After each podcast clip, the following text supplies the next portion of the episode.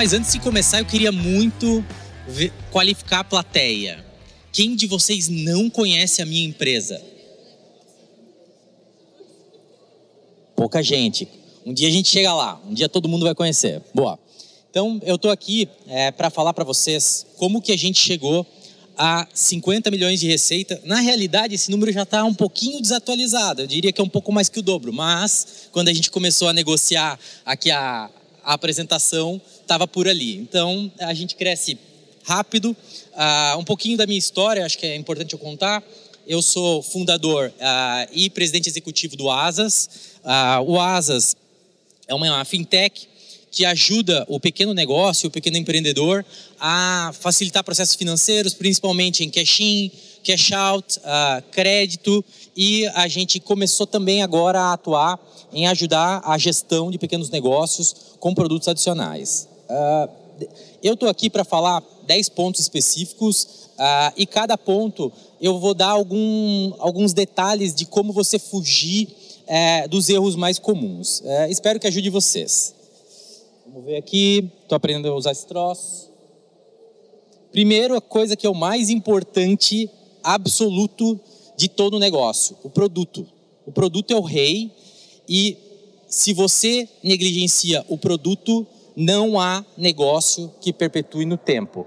Ah, no geral, as pessoas elas tendem a achar que vende-se vende antes do produto, que você vai sair fazendo marketing antes do produto. Isso não é o certo. Produto é o rei. Ah, vamos ver aqui. Muita gente ah, diz que, ah, beleza, como é que eu vou fazer um produto? Bem, basicamente é fazer um produto que não é uma bosta. Como que se faz um produto que não é uma bosta? Eles deram um nome bem bonitinho para isso. Chama PLG. PLG, na minha visão, é a definição de faça um produto que é bom que as pessoas usam, que elas entram no seu website e saem utilizando. Aí, 90% das vezes em que eu tento convencer alguém que você tem que fazer um processo de onboarding, alguém vem para mim e fala: "Mas a minha venda é complexa. Eu sou obrigado a botar um vendedor para ir lá explicar para o cara por que, que ele tem que apertar no botãozinho que eu não ensinei ninguém, nem dei uma ideia de como apertar nesse botãozinho." essa daqui é a muleta do aleijado mais comum de todos os processos de venda mal feitos da história da humanidade. Não existe venda complexa. Existe processo de onboarding mal feito, existe time técnica que não pensou em como fazer um produto realmente bom.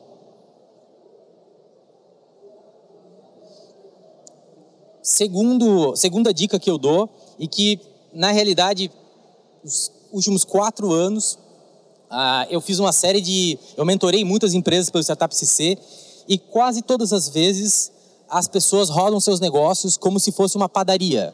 Eu faço pão, eu só faço a minha vida fazendo pão. Empresa de tecnologia, por definição, ela, o produto ele está em constante mudança. O negócio está em mudança, o cliente está em mudança. Então você tem que rodar o seu negócio como se fosse um experimento. Desde as decisões de conselho até qualquer alteração no produto, tudo é um grande experimento. Se você não pensa assim, eventualmente você vai negligenciar as melhorias do seu negócio. Isso aqui é um negócio clássico. Ah, quase todas as vezes que você fala, ah, mas eu vou fazer um experimento. Aí chega alguém, no geral é alguém que é, se considera conhecedor do, do, do cliente e fala, eu sei o que o meu cliente quer. Não sei se vocês já viram essa empresa aqui. Essa empresa se chama Juiceiro. O Juiceiro, é, na, na Califórnia, eles lançaram essa máquina. Essa, deixa eu só aprender a usar esse troço aqui. Uh, calma aí. Desisto. É, essa máquina, o que, que ela é? Ela é uma prensa de duas toneladas que custava mil dólares para você prensar esses negocinhos de suco. Cada suco desse custava seis dólares ela virou um unicórnio em 10 meses. E daí teve um repórter que teve a brilhante ideia de pegar esse pacotinho e apertar ele.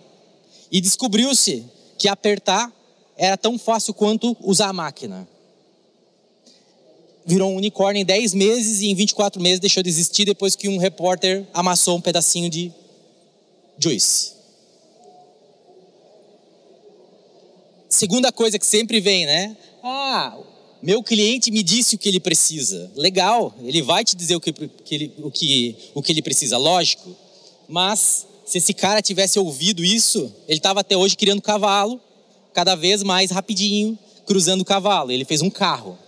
Então, isso daqui é um insumo para você tomar uma decisão, mas jamais é a verdade. O cliente te diz o que ele precisa naquele momento no tempo, o cliente te diz o que ele acha que ele precisa mas coisas realmente diferentes não são criadas somente ouvindo o feedback do cliente. Como é que se faz produto de software?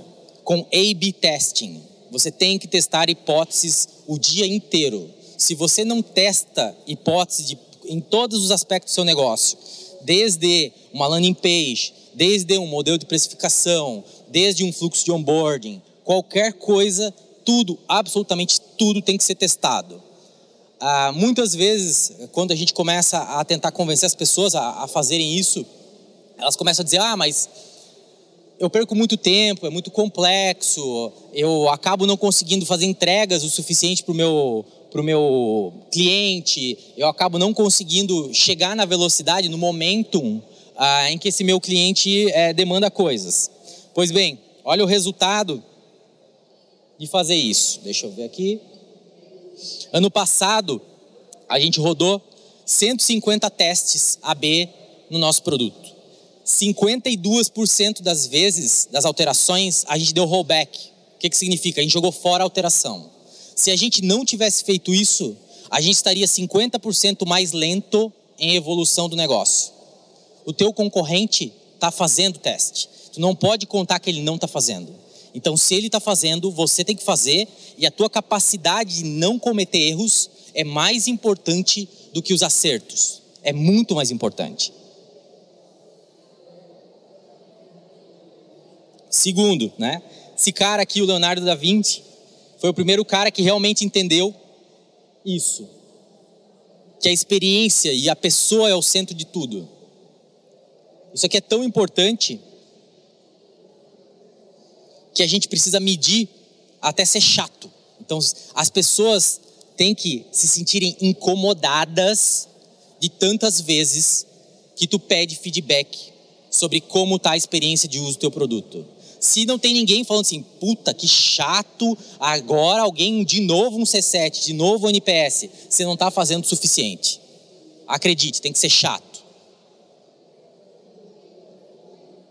Vamos ver. Ah, isso aqui é um negócio bem comum que muita gente está fazendo, mais do que deveria, e aparenta ser a solução. Bem, se o meu produto não está vendendo, eu vou dar de graça ou eu vou baixar o preço, vou ser mais barato, né? Isso é uma coisa bem comum. Todo mundo fala, ah, beleza, vou dar de graça e depois eu ganho dinheiro vendendo esse dado, eu vou ganhar outro jeito, fazer alguma coisa diferente. Deixa eu só ir aqui para frente a gente testou. No momento que uh, alguns dos nossos concorrentes começaram a dar o nosso produto de graça, óbvio, como a gente roda a empresa como um experimento, vamos ver o que, que acontece se a gente dá o nosso produto de graça. Fizemos o teste.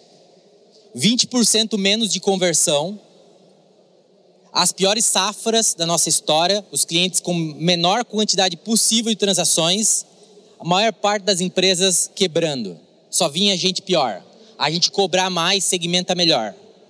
Então, dar de graça não é a solução do problema se você quer criar um produto sustentável. Você pode começar a ter momentum, que é você começa a ter um pouco de tração, mas ganhar dinheiro não tem como. Até é, tem uma frase do meu amigo João que ele fala, que ele diz o seguinte, que o melhor negócio é uma loja de 100 reais. Tu abre uma loja de 100 reais e vende a 99 é o melhor negócio da face da terra. O problema é tu pegar os 99 reais e começar a cobrar 101. Aí é o pior negócio da terra. Não seja uma loja de 100 reais. Se você for uma loja de 100 reais, eventualmente você não vai conseguir mais entregar valor para o seu cliente, porque ele acha que o seu valor é dar de graça.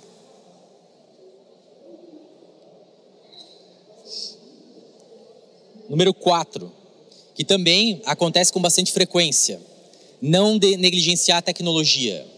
O fato de você estar tá fazendo um negócio que você que é novo, que você está começando agora, não quer dizer que te dá o direito de fazer um negócio ruim. Não tem nada a ver com isso. Se você fizer um negócio mal feito, eventualmente os esqueletos do teu armário vão, vão acabar voltando para te, te pregar peça. Não faça algo ruim. Ser simples não quer dizer ser mal feito. Esse aqui é um diagrama muito bacana que tem pela internet. Uh, espero que vocês já tenham visto. Que é a diferença de um MVP para um produto mal feito. O de cima é o produto mal feito. Ele não serve para nada, para ninguém. Ele é um produto que não, não tinha utilidade. O de baixo é um MVP de verdade. Tu quer resolver o problema de, de, de mobilidade, tu faz um skate, depois tu faz um patinete, depois faz uma bike. Isso aqui é um MVP. As pessoas, elas confundem as coisas e acabam achando que, a, que lá em cima é um MVP. Se tu não entrega o valor bem entregue, o cliente não vai querer também. Não adianta de nada.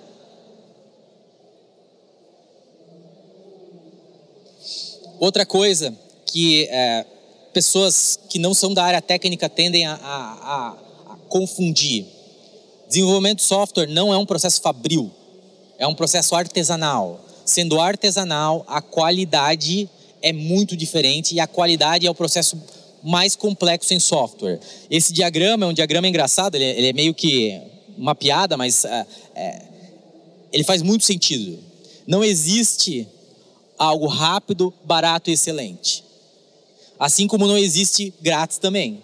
Então você tem um trade-off na sua vida no geral, o que você vai querer procurar é a excelência.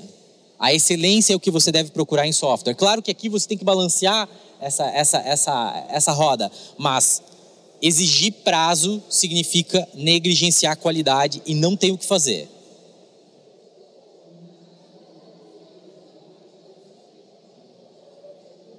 Muita gente também acaba ah, tendo um problema de dependência de canais. Então, você chega lá num certo momento, você fez seu AdWords, você fez desenvolver um canal, um distribuidor, e você precisa vender mais. Né?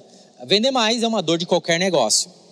A única forma de você de fato conseguir criar uma máquina que, que, que, escale com o tempo é você empilhar diversas estratégias e nunca abandonar uma estratégia em detrimento da outra esse é o caminho, não tem solução e existem muitas estratégias possíveis. Eu não vou entrar em detalhe em todas as possíveis aqui. Tem até hoje tem um curso do pessoal da Exact Sales aí de, de como ensinar processos de venda outbound e tudo mais.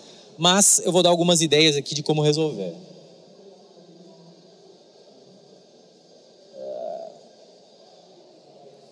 Quando você começa a usar AdWords, né, a maior maior preocupação, o maior problema da maior parte das estratégias de, de AdWords, de marketing performance como um todo, é o CAC da, do canal. E ele ah, tende a ser muito alto. Né? Isso daqui, esse, a, a, a, isso aqui é um, uma foto da inflação, na realidade, né? dos 100 reais quando foi lançado para agora, que vale 15 reais. A mesma coisa acontece com todas as mídias uh, de performance. Elas são, por definição, inflacionárias. Por quê? porque você é o inimigo do seu sucesso. Você esgota o seu canal, você começa a fazer sucesso, seu concorrente vem atrás de você e começa a concorrer com você pelos mesmos termos, nos mesmos canais. Então, você tem um problema que o CAC de marketing performance, ele é eternamente inflacionário, a não ser que tu encontre novas propostas de valor que não estejam tão, tão competitivas quanto as anteriores que te levaram até aqui. Ah, a gente também ouve muito isso. Ah, mas eu fiz uma estratégia de marketing de conteúdo, fiz, fiz conteúdo, fiz, ah, anunciei meu site num monte de lugar, fiz newsletter, fiz um monte de coisa e eu gero poucos leads por, por inbound orgânico. Ah, assim como o Dr. Who, né? É, ninguém viaja no tempo. Então, o que, que significa? Que um canal de vendas inbound e orgânico ele leva diversos anos para começar a funcionar. É algo que, se você começar hoje, hoje, a fazer marketing de conteúdo, de 12 a 15 meses, você vai começar a ver algum resultado nesse canal, de forma que comece a impactar no teu CAC. Então é algo que não dá para você decidir fazer hoje se você precisa aumentar seus leads. Não é esse o caminho, mas você tem que fazer, porque a única, uma das únicas formas, na realidade, de você começar a equilibrar o efeito inflacionário do teu CAC de marketing de performance. Outra coisa que uh, vocês devem ter nas suas cabeças, você tem que comer métrica no café da manhã à janta. Você tem que ser fanático por número. Número é a única coisa que vai explicar o que está acontecendo no teu negócio, porque o teu cliente não está na tua frente. Então não adianta. O que você for fazer, você tem que ter uma forma de metrificar absolutamente tudo o que você faz.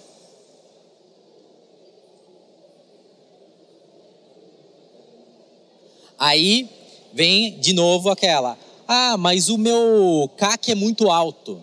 100% dos negócios a reclamação é: meu CAC é muito alto. A primeira regrinha é, de, de, básica é: ok, se o teu LTV for maior ou igual que duas vezes teu CAC, já existe um business. Eu diria que 90% das vezes em que alguém me mostrou um cálculo de, L, de LTV estava errado. Eu vou botar um tecniquez um pouquinho para vocês aqui, mas eu vou tentar explicar como é que é, para estabelecer pelo menos um padrão mínimo de cálculo de CAC. Peço desculpa pelo tecniquez, mas eu acho que pode ajudar muito se vocês. Vamos ver aqui. Opa, calma aí. Aqui. Ah, é o seguinte, vou ser bem, bem simplista, mas acho que vai dar para entender. Aquele E maluco ali, grego, para quem é programador é um for, tá? Que é uma somatória.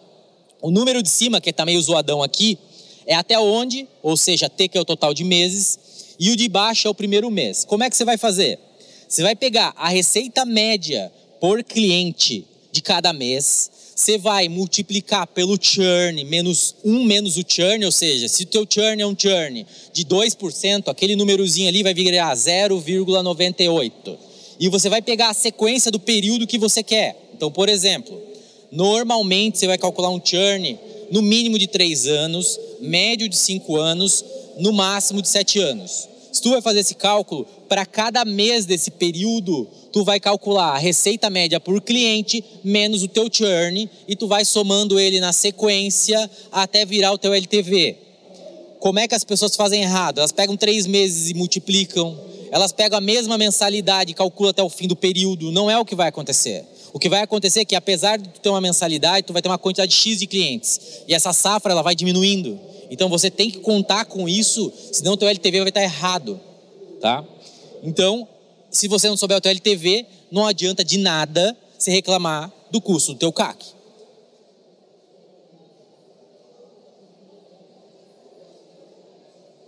Aí também tem, meu LTV é muito baixo. Você conseguiu fazer o cálculo do LTV, mas ele é muito baixo. Muita gente também fala isso. Ah, não consigo ganhar dinheiro com meu cliente porque o meu ticket médio é muito baixo, porque, enfim, tem N coisas. Como que a gente resolve isso? A gente faz, opa, opa, A-B test de elasticidade de preço. Você vai testar quatro ou cinco preços diferentes do teu negócio ao mesmo tempo no teu produto e tu vai entender qual é a elasticidade. Todas as vezes que a gente testou um preço, normalmente o preço um pouquinho mais alto gerou mais conversão do que o preço anterior. Todas as vezes. A não ser de produtos que são comoditizados. Então, se tem um produto em que já existe um preço médio de mercado, é óbvio que o cliente ele vai escolher o mais barato. Agora, se você está fazendo algo que é um pouquinho diferente, você pode testar essa elasticidade até um certo momento e normalmente o preço bom é um pouco acima do que o que você estava calculando, o que você achou que valia para o seu mercado. Faça esse teste, você vai ver que seu LTV não é baixo. É você que está cobrando errado.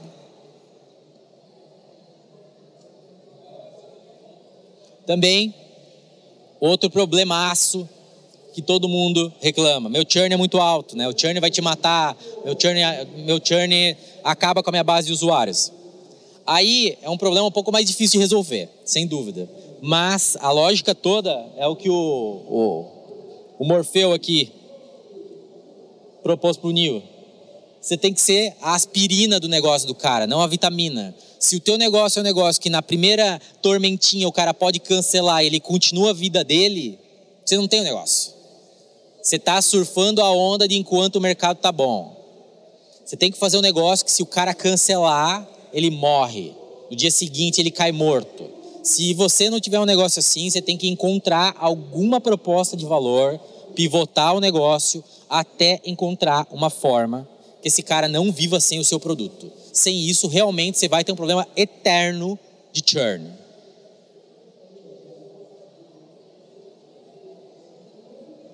Ah, boa.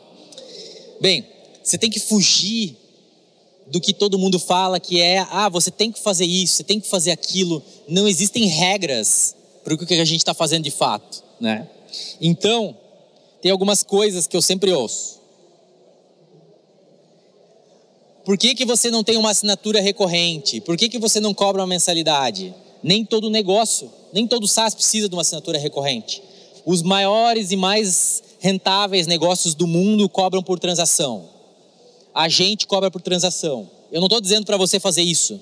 Estou dizendo que existem formas diferentes de você monetizar, que não é só pensar em mensalidade, que não é pensar num setup fee. Você tem formas diferentes de cobrar o seu negócio.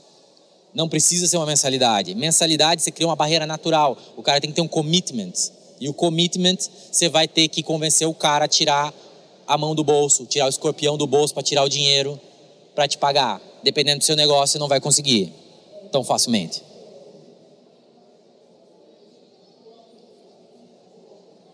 Também, clássico, nem todo negócio precisa ser uma fintech. Tá nessa moda, né? Tudo tem que ser fintech. O cara vem, o negócio, eu vou fazer um agro para ajudar o, o, o, agricultor a colher soja e vai virar o banco da soja. Não, velho, você não vai fazer isso. Por quê? Dá uma olhadinha, isso daqui, tá? Acho que talvez que é uma metade da galera que a gente tem, tem que interagir. Isso daqui todo dia. Todo dia eu acordo de manhã e pelo menos uma dessas, dessa galera aqui está no meu pé para desenrolar alguma bronca. Para vocês terem uma ideia do tamanho da bronca, vamos ver aqui. A gente tem 20 pessoas no Joca, que é jurídico, ouvidoria, controles internos, compliance e auditoria. Tudo isso daqui comumente chamado de bonde da treta. Ali, ó, o bonde da treta. Por quê? Porque é treta todo dia. A gente tem mais, é, na realidade isso aqui está desatualizado, eu vi esses dias. Não são 30 pessoas em prevenção à, fraude, são 50. Que passam o dia inteiro prevendo fraude. Um quinto de todo o meu tempo é dedicado com legal, com burocracia, coisas relacionadas a autarquias. Então você tem que pensar muito bem se tu quer entrar nessa brincadeira aqui antes. Tem formas, tem alternativas de tu contratar alguém, alguém que é especializado nisso. Enfim, tem outras formas de resolver do que querer mover dinheiro de terceiros. Não é uma brincadeira. Fora que teu patrimônio na física também fica alienado, então não é uma boa ideia. Ah... Viralidade é o único caminho. Bem, se você quiser crescer de verdade, a única forma de você crescer de forma exponencial é tendo um alto índice de viralidade. Ou seja, as pessoas naturalmente convidam outras pessoas para utilizar o teu produto. Se você não conseguir crack esse code, você não vai conseguir crescer de uma forma realmente exponencial. E tem técnicas ah, estabelecidas já para ajudar as pessoas a criarem é, eventos de viralidade ou, ou ferramentas de viralidade. Primeiro, primeiro passo é começar a perguntar claramente como essa pessoa te conheceu. Se você não sabe como que ela conheceu o seu produto, você não tem como medir a viralidade. Completamente impossível. E tem um indicador que depois de muito tempo a gente é, entendeu. Cada uma pessoa que diz que te conheceu porque alguém indicou, significam 10 pessoas. Então é 1 para 10 a relação de quem diz para quem ouviu falar de você.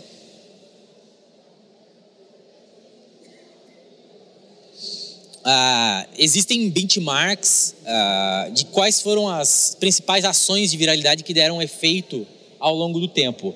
vou começar pelo de baixo, que é o mais antigo, que é o Hotmail. O Hotmail, lá nos anos 2000, eles criaram no, na parte de baixo de, um de todo e-mail que tu mandava pela plataforma deles. Ah, você consegue ter um e-mail de graça, clique aqui e faça o sign-up no Hotmail. Isso daqui aumentou a viralidade deles. Na época, eles foram o maior case do mundo por muitos anos. Eles passaram a mais de 1% de crescimento ao dia de base de clientes depois que eles passaram a utilizar isso daqui. Aí tem o clássico do iFood que todo mundo vê, ganhe 10 pila indicando pro iFood, também funciona. Aí tem que entender muito bem qual é o perfil, se é dinheiro, se é crédito, se é, se é algum benefício, uma funcionalidade extra. Tem N formas de melhorar aí a viralidade do seu produto.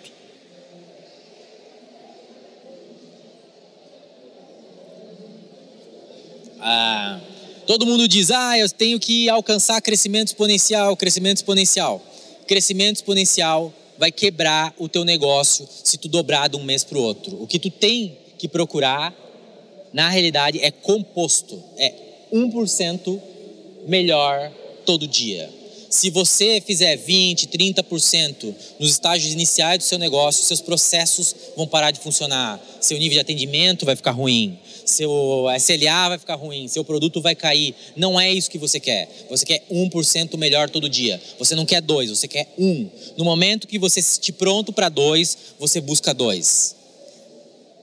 Tem um livro muito bacana que é Empresas Feitas para Durar leia esse livro. É um negócio fantástico da história de como o cara conseguiu é, mapear os cases de sucesso aí de empresas que realmente duram. Outra coisa, se você é, mede o seu crescimento somente pela receita total, você não entende como, como é o comportamento dos novos clientes. Então, faça análises safradas do seu ganho de receita. Pouco vale você fazer uma receita one-off de uma venda especial de 10 mil reais se você está sempre vendendo o mesmo ticket médio, o mesmo tipo de cliente. Você tem que entender por safra a evolução e o crescimento. Existem ferramentas na internet que te ajudam, como gerar todos os gráficos de safra para fazer a análise. Safra não só de cliente, de receita, de volume movimentado, seja o que for.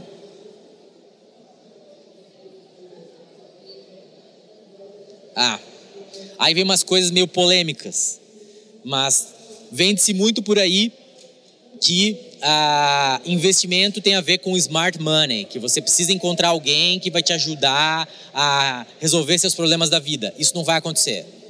Isso, isso daí é o conto, não vai acontecer.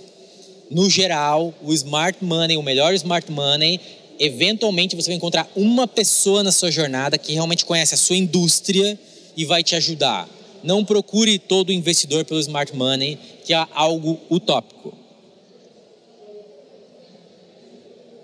E uma das verdades da vida: investidor bom é aquele que não te incomoda. Essa é a verdade da vida. É aquela pessoa que ela não fica no teu pé querendo te ajudar em coisas que tu não precisa. Eu sempre gosto desse, desse meme do, do WhatsApp, que tem muita testa oleosa se achando mente brilhante. E essa é a verdade, tá? Tem muita gente que vem contando muita historinha e na realidade são pessoas que não são qualificadas para investir. Tome muito cuidado com empreendedor que acabou de vender empresa e virou investidor. Esse cara não tem o que fazer, ele vai te encher o saco todo dia. O cara que nunca investiu na vida, que investe em imóvel, Daqui três meses ele vai querer vender o negócio e vai acabar com a sua estrutura. Tome muito cuidado com isso. Sócio é pior que casamento. Muito pior. Ah, tem muita gente que vende, nossa, eu já fiz um zilhão de negócios e vou te ajudar a virar um unicórnio porque eu sei como te ajudar em tal coisa. Dinheiro não tem cor. O que importa no final do dia é você ter o dinheiro e a sua empresa ser valorada de uma forma justa. Então, no final do dia, o cara virar para você falando: Não, eu pago menos porque eu sou foda, eu já fiz tal unicórnio. Esquece. Conto do vigário. Outra coisa: 90% dos fundos eles repetem uma série de dicas sobre como tocar e escalar negócios que é um manual meio que eles devem compartilhar nas conferências deles. 90% disso está nesse podcast, Masters of Scale. Se você quer saber o que eles ensinam, ouça esse podcast. É basicamente todo o ensinamento de 90% dos VCs de early stage, série A e por aí.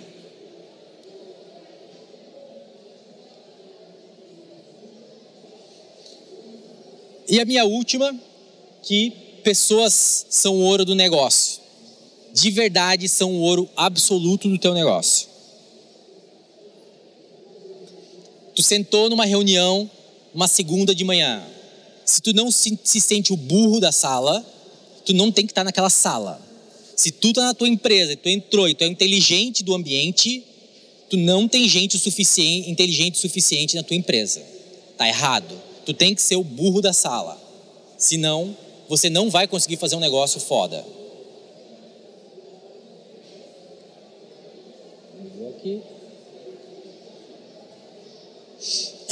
Às vezes, você vai topar com uma pessoa fantástica. Fantástica. E você não vai ter a grana, você não vai ter o negócio. Não deixa de tentar. Não deixa de tentar. Não importa. Tenta. Se tu acha que ela pode ser uma pessoa que vai te ajudar, conta a tua história, fala o que tu está fazendo e abre as portas. Que às vezes as coisas, as pessoas mais incríveis aparecem para te ajudar e tu não se acredita a tua história é o que pode fazer trazer pessoas que você não teria capacidade de contratar.